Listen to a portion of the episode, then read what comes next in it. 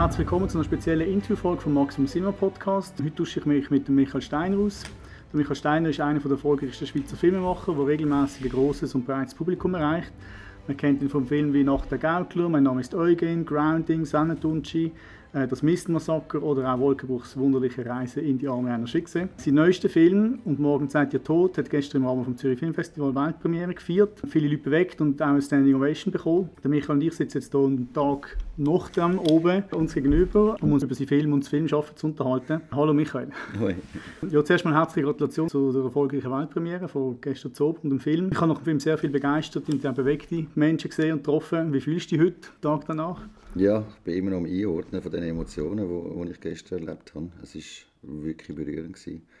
So ein Moment, wo man als Filmemacher vielleicht ganz, ganz selten hat. Also vom, also ich habe es noch nie gehabt in meinem Leben, so, so, Okay. eine, so eine Reaktion auf den Film. Ja. Ja, ja, ja das haben wir gemerkt. Das war sehr beeindruckend. gewesen. Wie muss man sich so einen Premierentag äh, aus Sicht eines Regisseurs vorstellen? Was muss man sich da kümmern? Ist der Tag eher stressig oder eher befreiend?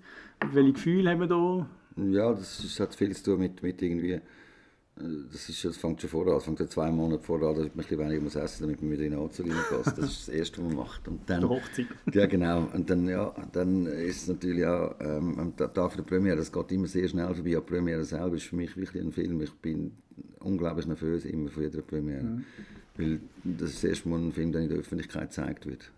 Und du, man, äh, auch wenn man Testscreenings macht, also die geballte Ladung von, von Reaktionen kommst genau so an einem Ort über, wie an einem Festival oder an einer einfach Uraufführung von dem Film, dann siehst du erst mal, ob das Ding funktioniert oder nicht. Und das hat gestern sehr gut funktioniert. Ich bin extrem froh und erleichtert. Eigentlich bin ich erleichtert. Das ist, glaube ich, mein Hauptzustand Ja, heute. okay, oh, schön.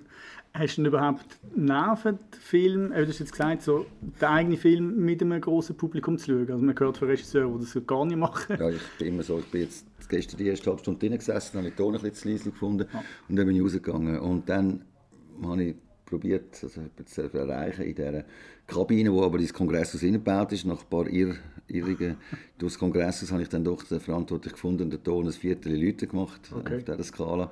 Und bin dann zuhinterst im Saal gesessen, auf einem weißen Stuhl und habe den Film noch fertig geschaut. Wie beurteilst du den Saal als Kino? Ist ja das erste Mal, dass es so im Einsatz ist? Ähm, von der Bildqualität war es super. Gewesen. Im Dom kann man noch ein bisschen arbeiten für das nächste Jahr. Das ist natürlich noch schwieriger, der Saal ist recht breit. Und wenn man das Dolby rein, reinstellt, muss man vielleicht noch ein bisschen Feintunings machen auf den Stimmen. Aber das sind Sachen, die nur ich höre, weil ich die Mischung kenne von, dem, von dem Film. Ja, ja. Aber auch generell ist das ein, ein super guter Saal, um so etwas zu machen. Relocation, ja. Ja. Ähm, jetzt tust du mit diesem Projekt «Und morgen seid ihr tot» hast du 2015 auch im Zürich Filmfestival ähm, die erste Filmmaker Award gewonnen. Ja. Und jetzt äh, eben gestern die Weltpremiere. Braucht es sieben Jahre, um einen Film zu machen? Oder kannst du mal den Zuhörerinnen und Zuhörern erklären, was da in den letzten sieben Jahren passiert ist, bis zu dem Film, also jetzt eben zur Weltpremiere gekommen ist? Ja gut, ich kann, es ist nicht mehr sieben, es sind sogar, ich habe nicht ähm, Daniel und David schon 2012 getroffen, bevor das Buch rauskam, was- nachdem sie zurückgekommen sind. Mhm. Okay. Ähm, also sind es eigentlich neun Jahre. Ja. Ja, der Film hat ganz viele Drehbuchversionen gehabt. Ähm, und ursprünglich hätte Konstantin den Film sollen produzieren ähm, es ist, nicht- hat irgendwie hat's nicht geklappt mit der Förderung. Das heisst, Okay. eine Förderung ist nicht gekommen und darum ist der Film 2016 eigentlich tot gewesen. Okay. Ja. Und 2018 ist der Lukas Hopp auf mich zugekommen von der Zodiac Pictures hat gefunden, er würde das Projekt von der Konstantin übernehmen und nochmal probieren aufzufahren. Das hat dann geklappt mit einem neuen Drehbuchautor und mit dem neuen Drehbuch sind wir nochmal frisch ans Werk. Okay, okay. Was hat man da speziell umgeschrieben? Kann, kannst du das sagen? Wir haben nicht nur speziell umgeschrieben. Urs Bühler, der Autor, hat es eigentlich nochmal komplett von neu, von, von neu ähm, gebaut, das Drehbuch. Natürlich hat es dann Ähnlichkeiten mit den ersten Versionen gehabt, aber er hat es einfach mal neu angehen. Und ich glaube, er hat einfach den richtigen Dreh herausgefunden, wie man, wie man den, den Film erzählt. Das ist, äh, die Versionen vorher waren, weil ich auch vielfach äh, in- gefunden habe, das muss man noch erzählen, das muss man erzählen, man legt den Fokus da hin oder man schaut noch das genauer an. Und das hat es halt so viele Versionen gegeben. Jetzt eben, du hast gesagt, du bist schon sehr früh auf die beiden zugegangen. Also wie bist du auf die Geschichte gestoßen und, und ähm, was hat dich an dieser Geschichte gereizt, die so als Film zu erzählen? Ich habe die Schlagzeilen gesehen, ich damals noch in den Philippinen gelebt äh, und habe die Schlagzeilen gesehen aus der Schweiz, wo, wo über die beiden geschrieben worden ist. Und dann bin ich äh, googeln gegangen, wo, die- wo die entführt worden sind, bin auf Belutschistan gekommen, ähm, auf, auf die Ortschaft Lorelei und habe gesehen, dass die 500 Kilometer unterhalb von Waziristan entführt worden sind. Und dann habe ich sobald ich zurück in die Schweiz kam, in Kontakt mit ihnen aufgenommen und gesagt, jetzt möchte ich mal schon genau wissen, also zuerst von sie getroffen mhm. und dann sind es noch ein bisschen schwieriger aber ich bin relativ schnell eben auf den Punkt gefunden habe, ich möchte jetzt schon genau wissen, was da genau passiert ist. Mhm. Wieso sind die verschleppt worden und wieso äh, reagiert die Presse auf euch und äh, was ist die Wahrheit dahinter? Und äh, mit dem Instinkt eigentlich über dem Grounding, zum, habe ich das Gefühl gehabt, da wird extrem lasch und recht sarkastisch, zynisch über zwei Menschen gerichtet, die mhm. etwas so Schweres erlebt haben und die dann zurückkommen und dann kommen die noch heim über. Und das habe ich persönlich das Hinterletzte gefunden und, und darum habe ich den Film dann auch gemacht. Ich habe immer, gemerkt, immer mehr gemerkt mit Gesprächen mit Daniel und David, dass die wirklich die Wahrheit sagen und dass sie, dass sie also sich komplett unverstanden fühlen, logischerweise, wenn man dann so etwas erlebt und eigentlich ein Held ist, ja. wenn man dann zum, zum, zum Täter abgestempelt wird. Mhm, mh. Und auch die Frage, die da aufgekommen sind, das, ist so, das hat etwas typisch Schweizerisches, wie viel hat es gekostet ähm, und die sind sicher auch mitschuldig. Ja. Und ich habe irgendwann die Haltung bekommen, nein, wrong time, wrong place, sie sind komplett unschuldig und äh, wie viel hat es gekostet? Äh, an Lösegeld null. Und dann geht natürlich in meinem Kopf auch, äh, die Frage weiter, wir haben so wenige Entführungsopfer eigentlich, ah, also, es gibt nicht viele Entführungsfälle für Schweizer. Mhm weswegen so, das immer so eine Diskussion auslöst, wo dann die, die Opfer eigentlich fast zu Täter macht. In mhm. gewissen Fällen ist das passiert und bei Daniel und David ist es am schlimmsten passiert. Ja. Ich finde das falsch. Mhm. Also man merkt, der Film hat eine sehr eine klare Haltung. Ist das ja. Anfang klar, dass das so macht? Oder haben Sie einmal überlegt, dass man ausgewogener jetzt mal eben auch die andere Seite mehr zeigt? Oder? Nein, ich glaube, die, die andere Seite, die ich da angegriffen habe, die, die, die Verunglimpfung mhm. von den beiden Geiseln, die hat sich ja sehr unausgewogen schon mal deutlich gezeigt. Und ja. ich fand, ich mache jetzt mal das Gegenteil und mal sehr ausgewogen aus meiner Sicht das ja. auch deutlich zeigen. Ja. Jetzt, Sie haben im Februar 2022 die Arbeit in Rajasthan gestartet und haben dann wegen Corona müssen, äh, abbrechen ähm, Indien hat ja Corona-Pandemie recht brutal äh, zugeschlagen dort. Ähm, haben Sie überhaupt wieder nach Rajasthan zurück äh, können gehen, filmen? Oder Nein, haben Sind Nein wir sind im März äh, aus, aus Rajasthan äh, rausgerührt worden, so kann man es mhm. nicht sagen. Aber es hat einfach der, Indie, Indian Film Council, also wie die Institution heißt, hat Dreharbeiten in Rajasthan verboten. Okay. Das hat dann okay. alle, alle Filmteams in Rajasthan müssen aufhören zu drehen mhm. wegen mhm. Corona. Mhm. Und wir haben noch fünf Drehtage offen gehabt und das hat der dritte Akt betroffen, also dort, wo die beiden Geiseln ankommen, nachdem die Stadt Mirancha bombardiert worden ist. Und das war äh, ein, eine Farm, gewesen, also ein Hof. Okay, ja, genau. Und für den Hof habe ich eigentlich nur ein Stück Land gebraucht in, in felsiger Gegend und, und, und eine Hütte. Ja. Dann sind wir äh, auf Almeria, ähm, ist die Ausläufer der Sierra Nevada, und haben dort auf dem ehemaligen Set von, von Ridley Scott, wo, wo er ähm, Exodus getragen hat, ja. also ein paar halb eingefallene Bauwerke gefunden. Mhm. Und aus einem halb eingefallenen Bauwerk haben wir dann Lalas Hof gebaut, also okay. mit Ausstattung. Ja. Und wir haben dann ähm, Sidhand äh, Kanik, der Nasajan gespielt hat, äh, und der Kunal, ähm, wo, wo der Lala gespielt haben, aus Indien muss einfliegen. Ja. Mit vielen Corona-Tests dann irgendwann mal in Madrid und dann sind die auf Südspanien gekommen ja. und haben wir alle anderen Leute also, äh, casten, also auf Statist oder die Mutter und so, dass, dass die äh, aussehen wie Pastunen. Mhm, mh. Und dann haben die in der Umgebung Barcelona gefunden und ah, die okay. Richtung Almeria äh, geflogen. Ja. Okay. Und dann, ja, dann haben wir das gedrillt in, in Südspanien. Das war ein sehr angenehmer, guter Dreh. Mhm. Sehr intensiv, auch wegen all diesen Corona-Regeln. Du ja die ganze Zeit getestet worden. Ja. Aber äh, ich bin dann heilfroh, dass es nach fast neun Monaten Drehpause sich der Film fertig machen konnte. Ja. Jetzt eben so, wenn man schaut, Rajasthan äh, und der andere Drehort sind auch Zürich und Aargau sieht, das ist ein rechter Kontrast. Ja. Ähm, was sind denn die grössten Unterschiede äh, sagen wir mal, zwischen Aargau und Rajasthan in Bezug auf das Filmemachen? Ja, in Bezug auf das Filmemachen eigentlich gar nicht so viel. Äh, in Indien hat, klar, sie haben, du hast viel mehr Personal pro Funktion in Indien. Ja. Sie haben viel mehr Menschen, 1,4 Milliarden Menschen heisst, du, was ein Beleuchter allein muss machen, für das hast du in Indien drei, dann hast du so grosse Crews. Aber rein die Logistik und das Handling von einem Filmset ist, ist natürlich sehr gut in Indien, weil die haben Bollywood. Ja, ja, von dem her, die wissen, wie Film geht. Und ja. die haben auch ein super gutes Equipment dort. Das, ist, das Film selber war krass Problem. Der Unterschied liegt in dem kulturellen Umfeld, dort zu drüllen und in der Schweiz. Und jetzt aber grundsätzlich, Rajasthan ist ja nicht Pakistan, äh, wo die Geschichte eigentlich spielt. Ja. Ähm, hat das auch gewisse, also ich stelle mir vor, dass auch gewisse Challenges ja, äh, klar. Also, was viele nicht denken, also, wir haben nicht können in Pakistan drehen aus politischen Gründen. Erstens kommt die pakistanische Regierung nicht gut weg in dem Film. Ja. Und zweitens ist es so eine Klage, auf Pakistan gehen, setzen wir einfach uns einem Risiko aus, um nicht ja, haben. Mhm. Ähm, dann hat es landschaftlich in der Nähe von Udaipur äh, ähnliche Gegenden, die so ähnlich aussehen wie, wie dort, also in Pakistan, wo Daniel und David äh, gefangen gehalten worden sind. Mhm. Und das hat genau ein Fest, das kannst du gehen, weil dann ist es genug trocken. Okay. Die haben, äh, die haben ja Monsun und so, das heisst, wir haben genau gewusst, wir müssen zwischen Januar und März das filmen, wenn es am trockensten ist in, in in Indien, also in Rajasthan, mhm. bevor es richtig heiß wird. Ab April wird es 40, 42 Grad da drüben. Oh, okay. Ja, wo wir gegangen sind, ist es gerade so auf, auf, auf 30 Grad aufgeklettert und dann geht es einfach nur noch rauf. Ja. Und ab etwa 35, 40 Grad ist es fast unmöglich zum Drehen, also vor allem auch wegen der Maske, die oh. dann da und runterläuft ja. und, und, und das ist immer Retouches, das wird viel langsamer. Mhm. Extreme Kälte und extreme Hitze sind nicht gut. Jetzt habe ich den zweiten Teil der Frage vergessen.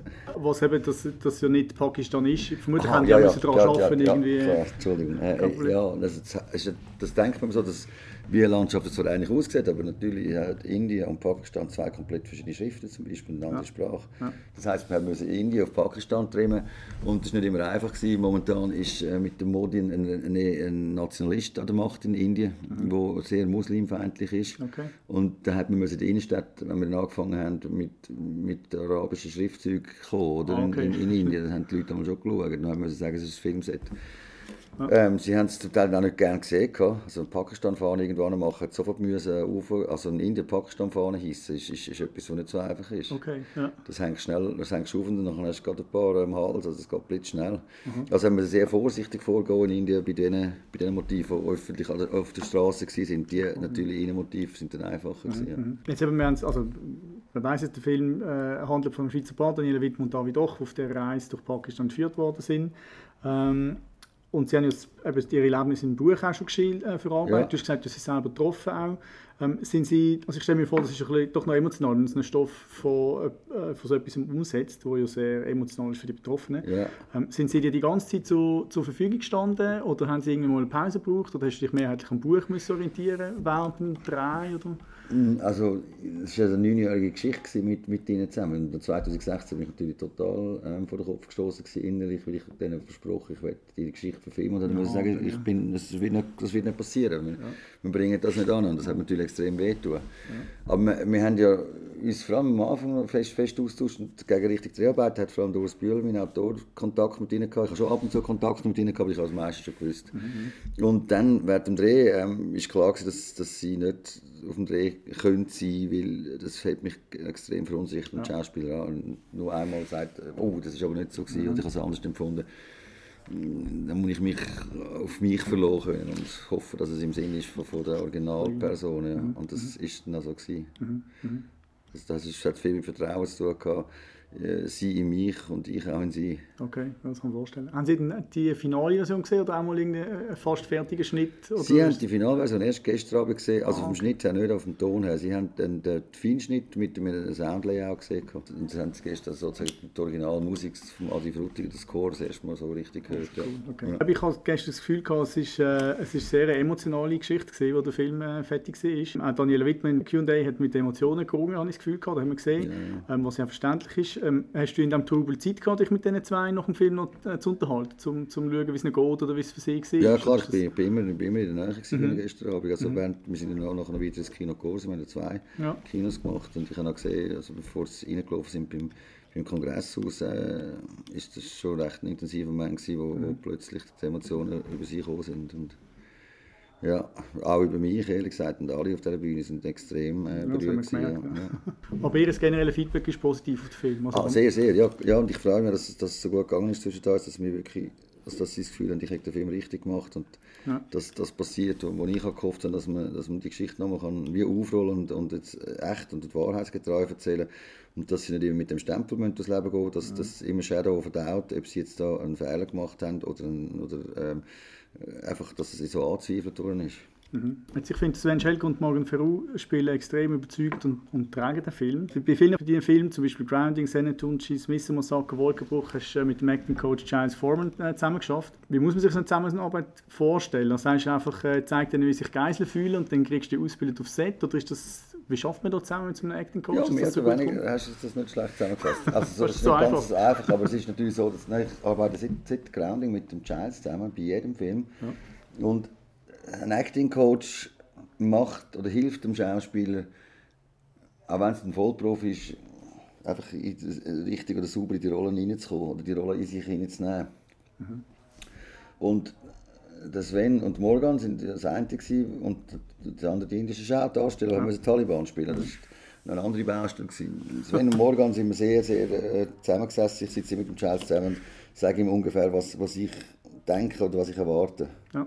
Und dann geht er und, und schafft mit diesen Schauspielern. Und er geht einfach tief in die Psyche hinein oder in die Geschichte von dieser Figur, ähm, baut Backstories mit dieser Figur, damit die Schauspieler sich immer besser in dieser Figur können bewegen können. Mhm. Aber mit indischen Schauspielern hat der Charles zum Beispiel nicht beibringen, wie man europäisch spielt und nicht Bollywood. Ah, okay, die haben die Augen aufgelegt am Anfang. Ja, das ist ganz eine andere Art von Schauspielerei. Haben sie ja auch singen? Ja, ungefähr. Aber einfach, es ist alles zu gross und zu viel. Ähm, ja. und, und dann habe ich gemerkt, es hat irgendeine Schule gegeben, ich weiß nicht, wie sie heißt in Indien, wo, wo, wo die Schauspieler von dieser Schule gekommen sind, die, die haben in die Richtung gespielt schon. Okay. Den haben wir dann gecastet und die hat der Charles nochmal müssen, ähm, fit machen, um auf einem europäischen Set zu drehen. Ja. Okay. Jetzt vielleicht noch so ein bisschen von der Thematik des Films. Also, das Schweizer Paar steht im Zentrum von dieser Geschichte. Ähm, aber Taliban sind ja ein sehr afghanisch geprägtes Thema. Ähm, haben ihr auch mit Afghanen und Afghaninnen zu diesem Thema austauscht zum, oder hast du dich austauscht um dich auf den Film äh, vorbereitet? Ja, das ist eigentlich das Gleiche. Also Pashtunen gibt es in Pakistan und in Afghanistan. Okay. Daniela und David sind vom pakistanischen Arm von Taliban entführt worden. Okay. Aber wie Daniela im 10 Bericht zeigt, hat sie tatsächlich einen Führer von ihr erkannt in Kabul. Okay. Und die Grenze ist, wie, die Grenze ist nicht, nicht dicht zwischen Afghanistan und Pakistan. Das sind eben die Fatah-Gebiete. Und weil das, gleiche Volk ist, haben die auch das gleiche Ziel. Also die pakistanischen Taliban möchten auch das Pashtunland wieder zurückgehen, wo okay. sie, also ihre sagen wir, angestammte Gebiete. Mhm. Und für das, für das kämpfen die eigentlich. Mhm. Mhm. Das ist eigentlich das ist auch ein territorialer Konflikt, was dort läuft. Aber hast du dich mit, mit, mit ihnen austauschen mit jemandem aus diesem Gebiet? Oder? Ja, unser, Sprach, unser Coach, wo, also unser Coach in Indien auf dem Set ist ein Afghan gewesen, wo, okay. wo der Schauspieler, also indische Schauspieler Pashto beigebracht hat. Mhm. Aber richtig Austausch habe ich vor allem mit dem David diesbezüglich. Ja. Der David hat die, die Region gesehen wie niemand anders und, und vor allem mit einem westlichen Blick auf die Region. Mhm. Wenn du mit den Pashtunen in dem Sinne redest, die dort leben oder wohnen, ich glaube nicht, dass du etwas überkommst, wo, wo soll ich sagen, wo eben die Sicht von außen ja, gibt. Ja. Mhm. ja, jetzt auch durch die aktuellen Geschehnisse in Afghanistan hat der Film auch extrem an Aktualität wieder gewonnen. Haben die eine Zeit lang auch Skrupel gehabt, den Film jetzt äh, in dieser Phase rauszubringen? Ist das ein Thema gewesen, jetzt kurz vor Premiere oder auch im Vorfeld? Nein, also ich nicht. Und zwar einfach aus dem Grund, weil ich habe jetzt äh, fast sechs Jahre gedacht, dass mein Film komplett outdated ist äh, wegen der Taliban ja. und das ich halt jetzt einen Film mache, wo es um etwas geht, das nicht so relevant ist im Moment. Und dann passiert das in Afghanistan natürlich nicht zu, zur Freude von, von allen oder auch nicht zur Freude von mir. Aber es hat dann doch gezeigt, dass eben der Konflikt ist tiefer und der geht länger. Und es ist tatsächlich so, dass die 40% Pashtunen, die wo, wo in Afghanistan leben, dass die dann wie die stärkste Macht im Land sind. Mhm. Und für den David ist das oh, gar nicht ähm, ähm, unerwartet gekommen. Okay, der, also der hat sich überlegt, schon vor einem Jahr hat er mir gesagt, dann, oder jetzt im Nachhinein hat er gesagt, als er gehört dass die amerikanischen Truppen abgezogen sind, ist relativ klar ihn, dass Taliban gemacht. Wieder okay. ja. Jetzt noch etwas ganz anderes, das ist auch für mich speziell eingefahren. Mich hat die Anfangsszene extrem reingezogen, wo die beiden sich verwandt machen. Also ich finde das mega schön umgesetzt und mich hat der Track von Zürich West, West finde Glück geheim, ja. extrem also ich habe gefunden, es passt extrem. Ähm, ja. Hast du den Track von Anfang an vorgesehen? Oder ist das Nein, wie, wie Problem ich kann, ich kann, Sie haben in ihrer Reislauf immer Zürich West äh, gelesen. Und, ah, vor allem okay. den Song Der Römer, den ich auch verwendet habe, als ja. Abschlusssong ja. und, und den singen zusammen im Film. Aber ich finde, Glückheim ist, ist ein Song, den ich persönlich sehr gerne kann und dann irgendwann gefunden habe. Wenn, wenn der einzige Song im Film Zürich West ist, der, der Römer, dann kann ich auch am Anfang einen Zürich West Song ja. Und dann habe ich gedacht, das passt wahnsinnig gut drauf. Ja, ah, das finde ich super. Ja, ich auch. Noch äh, etwas ein Allgemeines, äh, bevor wir zum Schluss kommen. Jetzt, eben, du, du machst Komödie, Horrorfilm, Liebesfilm, Drama, also Ding ist recht hin ja. und her mit deinem äh, Film arbeiten oder in unterschiedlichen Genres. Ähm, welches Genre reizt dich am meisten? Kann man das so sagen? Oder? ich glaube nicht. Ich glaube, ich, ich tingle wirklich gerne umeinander. Ich, ich möchte mich auch nicht auf ein Genre einlassen. Ich kann es gerne, wenn, wenn es wieder ändert. Mhm. Das ist einfach der Spaß in meinem Beruf, dass ich kann verschiedene Genres machen in meinem Leben und ich mache das extrem gerne. Mhm. Ähm, das ist sicher mein reifste Drama, das ich je gemacht habe. Da jetzt äh, «Morgen seid ihr tot». Ja. Und vor allem wieder auf neue Aufgaben in einem anderen, einem anderen Bereich. Mhm. Hast du schon etwas geplant? Ja, es ist eine Serie für Schweizer Fernsehen, über, über in, wo in Basel spielt, über Detektivschule. Ah, okay. Sehr interessant, ja. Okay. Und äh, da bin ich noch, sind wir jetzt gerade in der Vorbereitung. Ich drülle da im November. Mhm. Und dann die Hoffnung, dass wir da eine gute Serie machen. Ja. Serie habe ich noch nie gemacht, also weiß ich nicht, Oder was das ich ganz mache. anders? Ja, Okay, schon irgendwie. Also, es ist, man filmt es auch, aber äh, ich muss das Ding zuerst lernen. Ich okay. kann das glaube ich noch nicht so, aber das finde ich raus. Machst du Learning by Doing. Ja, in dem Fall Okay. schon, ja.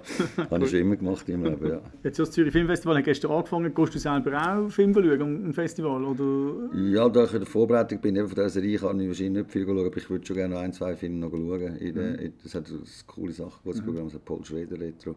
Das würde ich gerne schauen. Okay, ja. Eigentlich wäre es auch noch cool, nochmal Casino auf der grossen Leinwand zu Ja, sehen. Das ist genau, einer ja. meiner liebsten Filme. Okay. Vom Scorsese, Ja. das finde ich super. Ja, eben, aber eben, ich weiss jetzt, was jetzt alles kommt. Es ist so viel los. Und dann noch, äh, bin ich noch beschäftigt jetzt mit der Promotion von dem Film. Mhm, klar. Ja, da läuft einiges. Jetzt habe ich gehört, du betreibst eine Bar während dem ZFF, eine Pop-Up-Bar in Zürich. ja, Stimmt ja. das? Also nicht Äh, während der ZFF nur, sondern meine Freundin betreibt ähm, ein, ein mexikanisches Pop-up. Okay, Das heisst La Arena del Barrio. Unter larenadelbarrio.ch kann man dort auch Reservationen machen. ähm, sie macht einfach mexikanisches Essen. Und muss- äh, meiner Meinung nach das Beste, was es gibt in dem Land. Mhm. Halt wirkliche Hausmannskost und wirklich mexikanisch und Tex-Mex. Okay. Und ich bin eigentlich gelernter Barkeeper und helfe Ah. manchmal in der Bar aus. Ich habe mein Leben angefangen als, als Wirt. Wer nichts wird, wird Wirt. genau, jetzt bist du wieder geworden. Jetzt bin ich wieder geworden. Du Nein, stehst mach- dort hinter der Tresen und mixst jeden Abend Drinks? Nein, nicht oder? jeden Abend, aber manchmal, ich habe meine Einsätze, einen normalen Einsatzplan, vielleicht ein, zweimal in der Woche. Man macht dann Cocktails ähm, und das macht mir eben Spass. Da komme ich nämlich aus dieser Filmbubble raus oder aus, aus dem Elfenbeinturm, wo ich manchmal drin bin, berufsmässig Und treffe Menschen, die, die mir ah, Geschichten erzählen. Und kommen unter die Leute, Ja. Ohne dass ich mit äh, nur Fachspezialisten unterwegs bin. Du längst bist, ja genau. Okay, das verstehe ich gut. Ja, Michi, vielen Dank, dass du dir Zeit Ja, genommen hast. Äh, Ich wünsche dir viel. Erfolg mit dem Film. Und morgen seid ihr tot, kommt am 28. Oktober in Deutschschweizer Kino. Könnt euch den anschauen. Merci vielmals, dass du dir Zeit genommen hast. Danke dir. Merci. Ciao.